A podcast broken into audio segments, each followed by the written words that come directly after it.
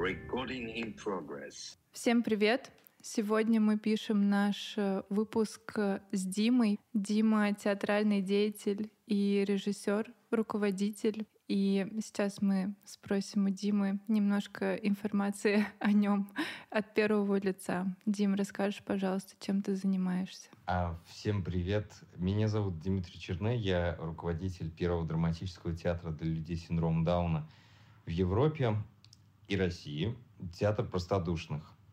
Эм, я руковожу этим э, замечательным проектом с 2020 года. Проект появился в 99 году. Его сделал мой мастер Игорь Анатольевич Неупокоев, режиссер театра. И э, в 2020 году этот проект начал вести я. Так случайно получилось, и я не ожидал, что так получится. Но вот до сих пор я им руковожу и ставлю спектакли в нем. А скажи, пожалуйста, как так случайно получилось, говоришь, это как? Да, Игорь Анатольевич э, скончался, и никто не хотел заниматься театром, э, никому не было дела до этого. Все собрались, чтобы начать это, и так никто не начал. Я выждал время, думал, что найдется кто-нибудь умный, э, но никто не нашелся, поэтому это стал делать я. Вот. А вот так вот все совпало, я совершенно не планировал, я собирался поступать в театральное и, может быть, потенциально помогать театру простодушных после и во время учебы, но все поменялось, начиная с того, что корона, и столько обстоятельств изменились, и вот так вот, что имеем на сегодняшний день в общем. Совпадение, э, череда совпадений и случайностей. А скажи, пожалуйста, я так понимаю, ты э, тогда тоже был во всех процессах театра, то есть э, максимально, да, все понимал, что там происходит, то есть тебе не было как бы трудно входить в эту роль, или все-таки для тебя это было что-то новое? Тут два фактора. Для меня не новое это э, организовывать и э, давать жизнь каким-то проектам, э, потому что во мне есть, наверное, какие-то продюсерские навыки, как развивать то или иное, если мне это еще к тому же и нравится, и если я понимаю структуру происходящего, то могу запланировать и сделать несколько вариантов того, как это в крайнем случае, даже в самом плохом или в самом хорошем будет э, использоваться. Поэтому я с точки зрения техники и того, как это делается, я, наверное, к этому времени умел. У меня был опыт, но не такой, безусловно, не такой. У меня не было опыта э, руководства организацией большой, с особенными людьми. Э, большая организация — это по мнению журнала «Меня», это больше двух человек, потому что э, учитывать все интересы э, и весь опыт, э, и придумывать новый опыт, учитывая все предыдущее, и пере, переварить это, сложить. Вообще что-то получится ли? Получится ли что-то новое? Я мог только догадываться, но получилось. С 2016 года я там как актер постоянно. А Игорь Анатольевича, из-за того, что он мой мастер, я учился у него в самых разных начинаниях. То есть я был с ним при самых в самом большом спектре и разнообразии его инициатив, где бы он не делал свои э, театральные вещи с актерами без особенностей и смешивал их с театром простодушных, я там вот с очень-очень ранних лет. И я взаимодействовал с простодушными еще маленьким, когда учился в школе. А скажи, пожалуйста, вот какой-то, может, был, а, был какой-то у тебя движок, а вот в моменте, я так понимаю, у тебя было такое распутье, то есть ты хотела поступать на актерский, да, это такой твой какой-то путь реализации, про себя больше. На режиссуру, наверное, да, на режиссуру хотела. А, то есть как творческий, как автор, да, как творческий человек, вот, и вот тут такой у тебя выбор, да, то есть взять огромную такую важную э, такую систему вообще, да, ценностей всего, то есть взять и начать управлять этим. То есть как ты это выбрал вообще? Это достаточно сложный выбор, то есть выбрать не себя в этой ситуации, а ты выбрал как бы это все дело общее, в котором ты был, к которому ты был причастен, но ты мог, в принципе, ответственность себя скинуть, да, как бы, и помогать как-то по-другому, да, гласностью там и так далее. Вот. Был ли какой-то вот ну, я... твои мысли очень интересные, или, может быть, движок, или там, может, случай mm-hmm. какой-то? Ну, я скинул себе ответственность, не начав это сначала, потому что я знал, что ник... нет. Я не знал, что у меня не было знания того, что у меня получится или не получится. Я просто понимал, что я один это не вытяну, потому что мне надо было на тот момент убедить всех, и родителей, и актеров, э, и даже несмотря на то, что мы все были знакомы, а кто с кем-то знакомился по шестому разу. И родители некоторые думали, что это два разных человека, что я, когда был маленький, я сейчас вот что я третий, который пришел студентом, это три разных человека, а некоторые сложили картинку и поняли, что это все один и тот же человек, который рос. И э, это было непросто. Я просто подумал, что наверняка найдется человек, который бы ну, смог дать этому какой-то старт, а потом, вспомнив все, чему учил меня Игорь, наверное, да, он был незаменим очень во многом. А я это все видел, и я все это чувствовал настолько, насколько мог почувствовать его работу. И знал, что не справится с ней, наверное, те, кто не знали его. Э, возможно, меня этому научил тоже. Я не говорю, что не было потенциально тех людей, кто могли бы это сделать. На тот момент не было. На тот момент не было. Но вообще, может быть, где-то существовали, и они, может, даже не знали о том, что есть такой проект, но если они были в этот момент, и, может быть, проявили больше бы желания инициативы, может быть, и они стали э, руководить этим проектом. Не знаю, может быть. Э, что конкретно смотивировало меня? Наверное, я просто такой думаю, ну вот столько умных взрослых людей, всяких театральных, которые говорят, что э, театр простодушных это очень важно, и что он должен жить. И вот они все так долго говорят, и я понял, что они всего лишь говорят, что они умеют очень хорошо разговаривать, и на этом все. Они не хотят брать ответственность, они не хотят свой эгоизм ставить на весы рутинного, не искусства, здесь нет возвышенных, конечно, есть возвышенные цели, но здесь нет вот э, сравнения с тем, что вот я искусство, и я должен прийти, все должно быть готово. Но же это же так не делается. Тебе же нужно погружаться полностью, тебе же самому надо быть волонтером. Ну, то есть я, я до последнего момента, наверное, был волонтером сам у себя. То есть э, выполнял огромное количество задач и был готов к этому. И я просто знаю, что не все готовы так же. А я по какой-то неизвестной мне причине умею это делать так, что если я... У меня был опыт работы волонтером.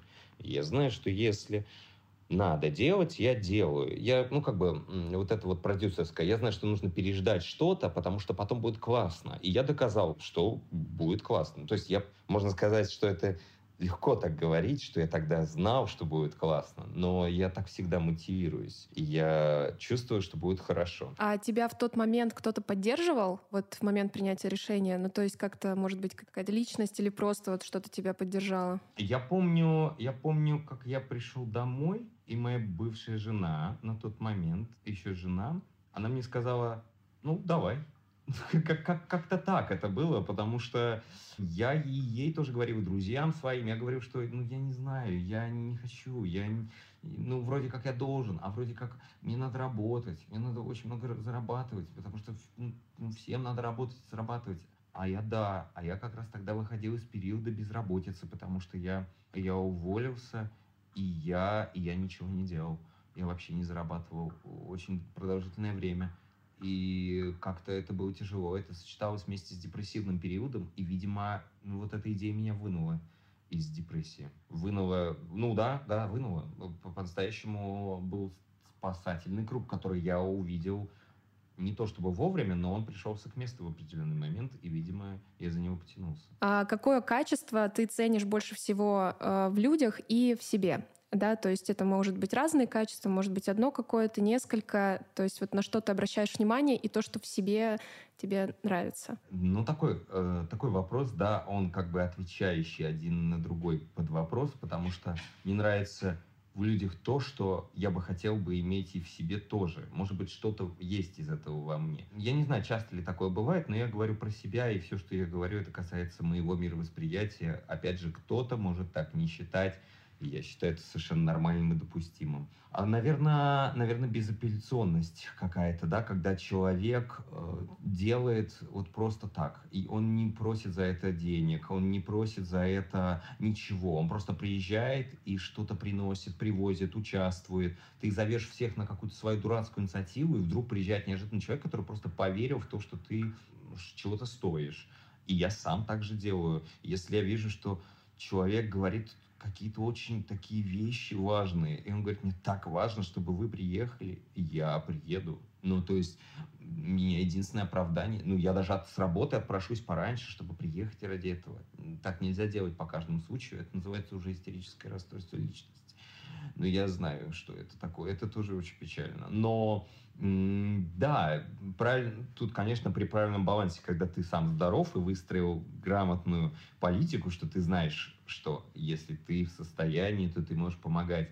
Если ты не в состоянии, не надо. Я себе посадил этим самым здоровье. Я встречался по 12 людей в день, чтобы просто из них что-то полезное, ну, одна-две встречи. Знаете, это такие встречи, когда ты сидишь с человеком, он какую-то ерунду тебе говорит, что давай мы сейчас сделаем шоу, и мы, оно полетит в космос, и мы значит, покажем инопланетянам, какие мы офигительные. В общем, нужен бюджет 300 миллиардов, миллионов, а у нас сейчас 100 рублей, не волнуйся, я сейчас позвоню, еще подъеду. Ну, в общем, вот это вот бессмысленная трата времени. Эти люди, которые, ну, ничего не могут сделать, потому что они не могут никогда начать. И тем самым я тоже, у меня дурацкая была привычка, мне было очень тяжело начинать что-либо в своей жизни, решиться, сказать извини, сказать что-то еще, потому что, но как будто бы я и так так много отдаю, что еще вот, вот это вот ты уже в агонии, у тебя горит э, сарай, э, или, или нет, горящая карета, спускающаяся с обрыва во враг, без известности и непонимания. И ты такой, извините, что я к вам обращаюсь. Ну, то есть я,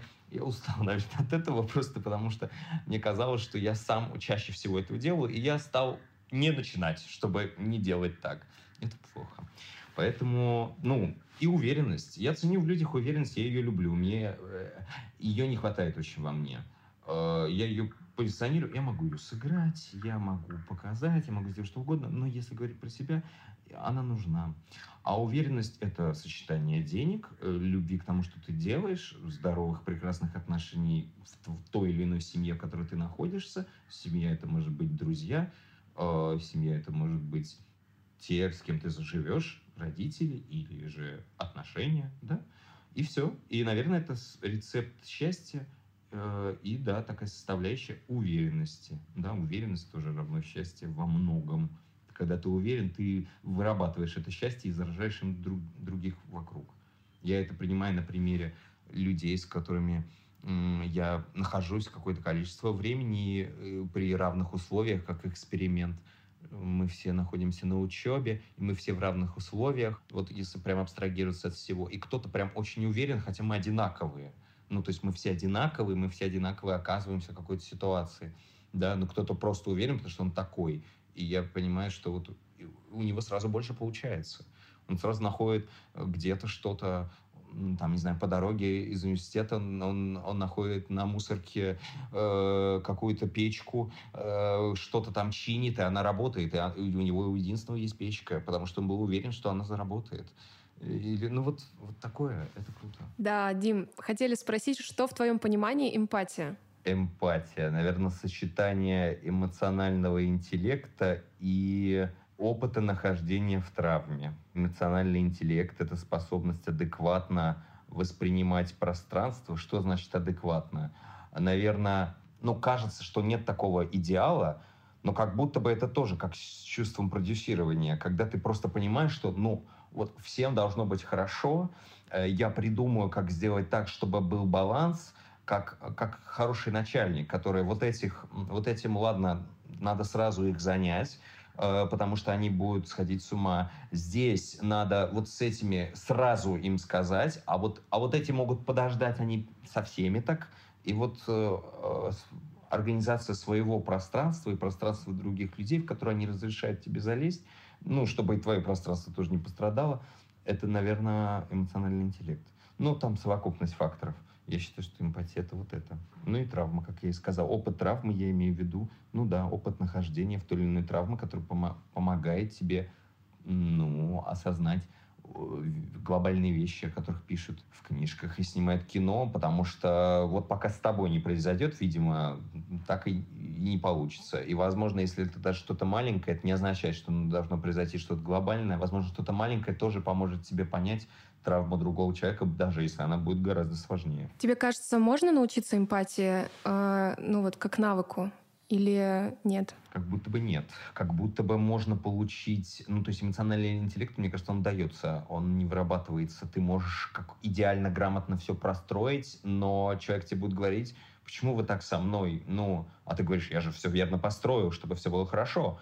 Я же тебя уважаю. А он такой, да просто, да, ну, отпустили бы меня на пять минут, а тут вы меня не отпускаете, значит, вы меня не понимаете, мне же так тяжело. Он говорит, ну, ты же всегда так делаешь, я же всегда под тебя подстраиваюсь. А человек говорит, нет, именно сейчас надо было меня понять и вот отпустить меня раньше. Ну, то есть, да, это то, что в человеке есть. И если человек в нем это есть, он понимает, о чем речь. Он не будет рассуждать, типа, я же как обычно mm-hmm. делаю. Да? Думаю, это врожденное, но какая-то часть эмоционального интеллекта может быть ее можно, да, ей можно научиться. При этом тоже такая ловушка Джокера врожденная, но при этом не все знают, что она у них есть. Потому что это совокупность Опять совокупность сказал уже много раз за этот разговор, но э, и скажу еще, но это тоже важно. Ну да, воспитание э, женщины, мужчины, патриархальный устой, как это все делается-то у нас в этом мире. Э, и если ты, ну, я не знаю, ты, может быть, и попробовал, но ты никогда не подумал, что ты можешь это почувствовать, попробовать, потому что это неправильно и дальше текст какой-то, потому что так говорил папа, так говорила мама и так далее. И так очень много людей живет. И даже не знают о том, что они могут делать, оказывается, хорошие дела или жертвовать э, чем-то ради кого-то другого. А, мне кажется, очень интересно, что ты сказал, что это может быть в человеке, например, он про это не знает, ну или как-то не очень понимает. И вот как раз э, ваш театр — это хорошая вот эта тема видимости, когда какой-то темы социальной, да, или человеческой, и когда люди туда приходят, то есть люди могут получать новый опыт, как бы казалось бы, что они ни, ни, ничего не чувствуют, да, там просто не видят этих людей, да, то есть вот эта проблема вообще видимость э, людей с синдромом Дауна, людей с раз, вот, но оказывается, что тебе не все равно на этих людей, когда ты попадаешь к вам на спектакль, да, там э, человек чувствует э, эмпатию, начинает чувствовать к ребятам, к, как актер, ну, как и к действию, которое происходит. Читала твое интервью, где интервьюер э, достаточно жестко э, спросил, чем, почему это не самодеятельность, и, mm-hmm. мол, чем это отличается от детского сада, там, и кто как родителям потом mm-hmm. показывает, мол, какие наши дети молодцы. Вот мы, мы были на спектакле, то есть мы посмотрели, вот, и я действительно не понимаю даже этого вопроса, я с ним не согласна полностью, потому что, э, во-первых, это точно не самодеятельность, это, это про вот расширение внутренней емкости какой-то mm-hmm. человеческой, когда люди э, смотрят, видят, и там еще момент у вас был, мы смотрели просто о сложном, где ребята говорили про любовь, и когда они сказали, «А, любовь, любовь это когда я тебя вижу, я и тебя они, вижу, да, да, и они повернулись на зрителей и сказали, мы вас видим, и я подумала, господи, ребята, вы нас видите, а мы вас не видим, вот, и это очень, конечно, работает, и ты очень много испытываешь к этому эмоций, и вот, это просто вот я поделилась своими впечатлениями. И к тому, что про эмпатию, как бы, может быть, все-таки есть, ну вот, возможно, действительно это врожденное все-таки. Я не, не знаю, я не уверена. Вот я поэтому задала этот вопрос. Мне очень интересно, потому что очень много сейчас оказалось людей, как выяснилось, которые оказались очень равнодушны к ситуации, которая вообще происходит. И для меня это был огромный шок. То есть мне казалось, что ну, все, как я, все все понимают, но оказалось, что не так. И как будто бы действительно, может быть, э, есть место быть, что это врожденное, но многие люди об этом да. не знают. Да, не знают. И когда они сталкиваются с э, такими э, проявлениями, то они наконец-то это понимают в себе. А, я думаю, что социум очень и правда, ну, окружение социум влияет на раскрытие этого состояния, и, возможно, оно есть в многих людях, и если честно, даже там в регионах России это встречается в каких-то мелких э, деталях. Там кто-то может уступить место, кто-то может сказать что-то доброе слово, ну просто мимо. И я думаю, что это такие маленькие отголоски эмпатии, просто а, они в таких небольших деталях. И, наверное, Возможно, я тоже, у меня нет ответа на вопрос, э, врожденное это э, состояние или нет но, наверное, в, в определенном социуме это состояние раскрывается.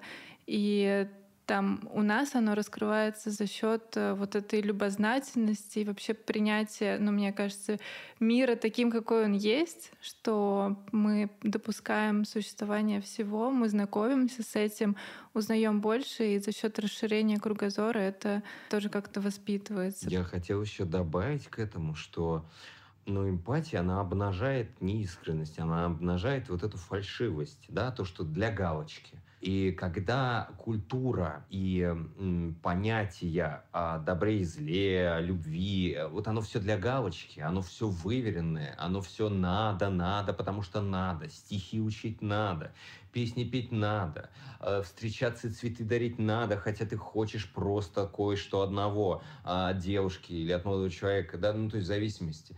Э, просто это неправильно. Надо это это с детства говорить. Но это такая же пропаганда. Слово пропаганда это великое слово, да, потому что оно лишает, э, помимо того, что оно лишает выбора, оно лишает просто, ну да, настоящего, искреннего. Оно лишает искренности. Она делает э, вид, делает э, вид, который должен быть. Есть какая-то гиперсверхзадача у этого всего в ну, долгосрочной перспективе или краткосрочной перспективе. И без всяких теорий заговора. Иногда, правда, есть какая-то определенная позиция, которая вырабатывается с годами. По какой-то причине нельзя быть таким. Почему? Ну, нельзя. Потому что ты многое поймешь. Нельзя быть умным. Нельзя быть. Ну, да, да не умным. Да, да, я даже не знаю. Я не считаю себя умным человеком. Может быть, так же, да. Я считаю себя любознательным человеком, человеком свободным, да, который... Ну, я, я, конечно, ребенок 90-х. Я обожаю все новое. Я, я так люблю все новое. Когда все, что угодно вот появляется, я это использую как, о, а, что-то. Я никогда не катался на слоне. Я такой, я буду кататься на слоне. И все такие, зачем кататься на слонах? Так никто не делает. И я такой, но это же новое. Ну, то есть, как, ну, почему вы упускаете возможность своей жизни это сделать? Или, типа, я помню, был какой-то момент, я общался с одним человеком, э, это парень, э, он такой, э, что-то вот, он, говорил, что я немножко не понимаю тебя, да, вот ты очень такой вот гипер-гипер-гипер, это отталкивает так сильно. Я говорю, а почему? Ну, то есть, в твоей парадигме это не может быть как-то вот воспринято ну, нормально. И он такой говорит, в какой-то момент, он говорит, я тоже хочу быть так делать так же, но я не умею. То есть меня прям начинает рвать на части. Я говорю, я тоже хочу касаться рук других людей.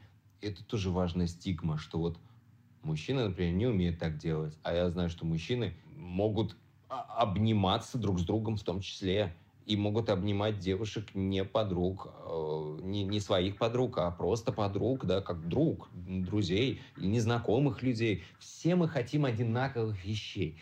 И простодушные хотят того же, и мы хотим того же, и женщины хотят того же, и взрослые люди тоже хотят того же, но они не могут показать, что они какие-то вот, что они демонстрируют, они считают, что это слабость. И вообще мир считает, что демонстрирование эмоций – это слабость. Ну, зачем жить тогда? Ну, зачем тогда жить, если ты все время сдерживаешься и умираешь потом? Если у тебя нет никакой э, эсхатологии, исламской, христианской, иудейской, я не знаю, буддийской. Не, ну, ну, ну, за, ну зачем? Ну просто для чего тогда? Вот тогда вот у меня вопрос вот ко всей светской вот этой публике. Да, если вы так говорите про искусство и так далее, ну почему вы не, не кричите, не кидаетесь, не, не, безусловно, вас не надо просить, вы сами проявляете инициативу, сами делаете все, что нужно. Ну, значит, вы либо также не имеете никаких ориентиров, и вас ничего не волнует, потому что травмы есть у всех. У всех есть негативный опыт, все выросли в, одинаковых примерно семьях, где есть проблемы, те или иные. Но вот у одних получается быть открытыми, у других нет. А те, кто говорят об этом, что они, ну, это продвигают, они совершенно не такие, но при этом хотя бы спасибо, что они есть и говорят но так ужасно, что из некоторых людей приходится вытягивать слова, которые, вот, например, я сам, вот я знаю просто, я просто это знаю, я делаю, при этом я тоже как человек, ну, не знаю, какой-то мат в голове, но типа я тоже теряюсь в пространстве, иногда не только в пространстве. Это нормально, и поэтому ко мне больше претензий, что раз ты всегда такой, то м- ты всегда должен быть таким, ни в коем случае. И потом, когда что-то случается, кто-то может сказать, Дима, что случилось? Я говорю, да ничего не случилось. Мне точно так же сегодня так, плохое настроение.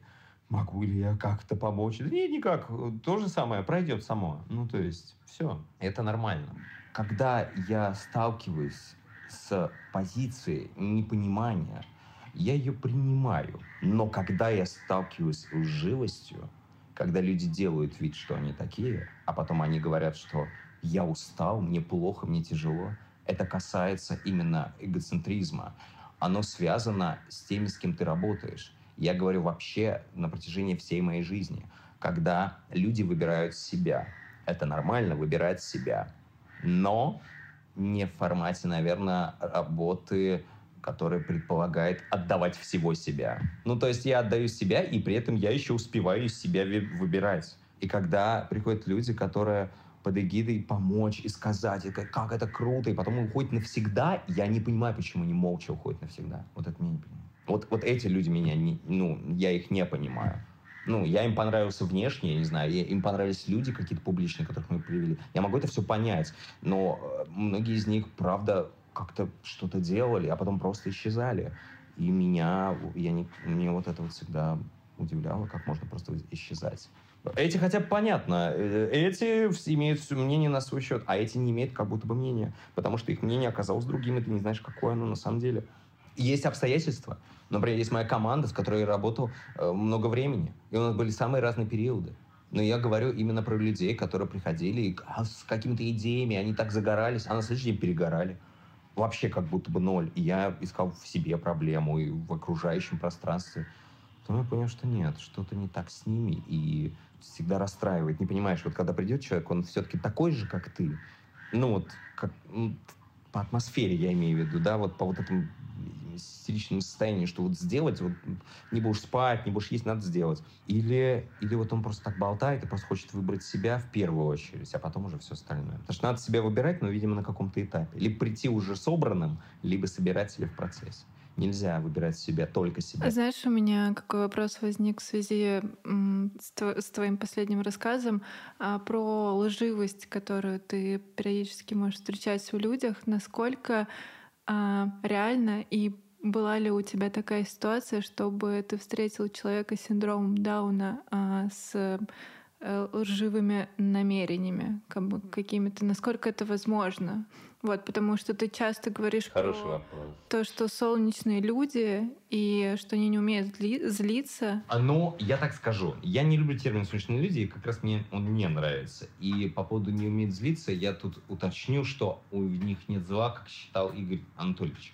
Потому что я немножечко по-другому это формулирую. Наверное, так. Я даже себе это не сформулировал именно в этом контексте, потому что я сделал общее, общую формулировку, которая исключает этой концепции. Она звучит так – они такие же, как и мы. Значит, они способны на такие же эмоции, как и мы. Но в них, правда, отсутствует вот это выработанное с пространством э, культура потребления других людей. Они никого не потребляют. Они, правда, нуждаются в общении, а не в помощи. В поддержке, но не в помощи. Им помогать семьи, врачи, кто угодно. Ну, то есть они не сидят на улице, они такие же, они хотят тоже тусить вместе с нами, они хотят разделять с нами какую-то радость. Ну, почему, блин, в Испании они снимают тиктоки, все здорово. Я столько могу привести примеров, просто некоторые примеры даже озвучивать нельзя, насколько это провокационно считается. А люди с синдромом Дауна в этом участвуют. Не потому, что их какие-то плохие дяденьки или тетеньки заставили, а потому что они хотят это делать. А у нас это не принято, видите ли. Я не знаю, для меня э, я видел людей с синдромом разных. Я видел подростков. Вот у подростков есть, предположим, такая особенность, что подростки с синдромом, несмотря на то, что они ментально могут быть подростками всегда, а может быть расти только с этим совсем. Э, вот у них, э, например, есть вот такое половое созревание с агрессией. Они очень могут агрессировать. Такой, я злюсь, я очень сильно злюсь. И он может даже стул, стул швырнуть или что-то еще. Но не ограбит банк и не выстрелит в человека. Давайте будем честны. Ни одного случая не было. Ну, не было. Ну, просто. Ну, может быть, и было что-то, но это такое со всеми могло быть. Когда человек попал в ужасную ситуацию, ему пришлось выжить. Максимум, мне кажется, что они могут сделать, это украсть, я не знаю, 100 рублей. И скажут, это вот кошмар. Ну, то есть я думаю, что нет. Бывали вот почему вот здесь сравнение с детьми. Хотя я тоже против его, потому что мы должны говорить об этом, обо всем, когда мы согласимся на первом. Когда мы согласимся с тем, что все окей, все нормально, тогда мы уже будем говорить с формулировками дальше. Поэтому я некоторые формулировки отрицаю на начальном этапе, потому что они уже становятся нормальными потом. И сейчас вот о них бессмысленно говорить, потому что, ну да, они как дети, но не совсем, потому что сначала мы должны понять, что они взрослые, уважать их, а потом уже говорить, что где они как дети, где они, чем они от нас отличаются. Потому что так будет казаться очень странным вообще все. А, поэтому Поэтому я скажу, что у них есть э, достаточно э, такая вот легкая, они ведомые, они могут быть ведомыми, но у них есть предчувствия и очень сильные пояснения, особенно если в семье есть установки. Они такие, мне кажется, это неправильно, они это всегда вслух проговаривают. Они говорят, это нельзя, это неправильно, и они вот будут, да, как-то как-то все равно это озвучивать. Даже если они могут попасть в нехорошую ситуацию, они все равно будут в этой же ситуации собой до конца. То есть они не будут как подросток, который будет пить пиво там на углу и будет там говорить, придумывать что-то про себя. Да, подросток с синдромом Дауна или взрослый человек может точно в такую же ситуацию попасть, я даже знаю таких, и может точно так же пить пивом за гаражами, и точно так же это, но честно при этом что-то сказать, что не как бы не сразу обнажит его. То есть оно не, не даст ему вот это вот образ, что он такой самостоятельный, взрослый, какой-то независимый. Он все равно себя выдаст, что вот он а он такой, я вот э, курочку люблю или что-то такое. Просто потому что, ну, не, не способны они на такое, не способны они на вот это вот какое-то вовлечение людей во что-то нехорошее. Их можно вовлечь во что-то нехорошее и вовлекают, но они все равно остаются собой, если у них есть установки. Вряд ли выбивают эти установки хоть что-то.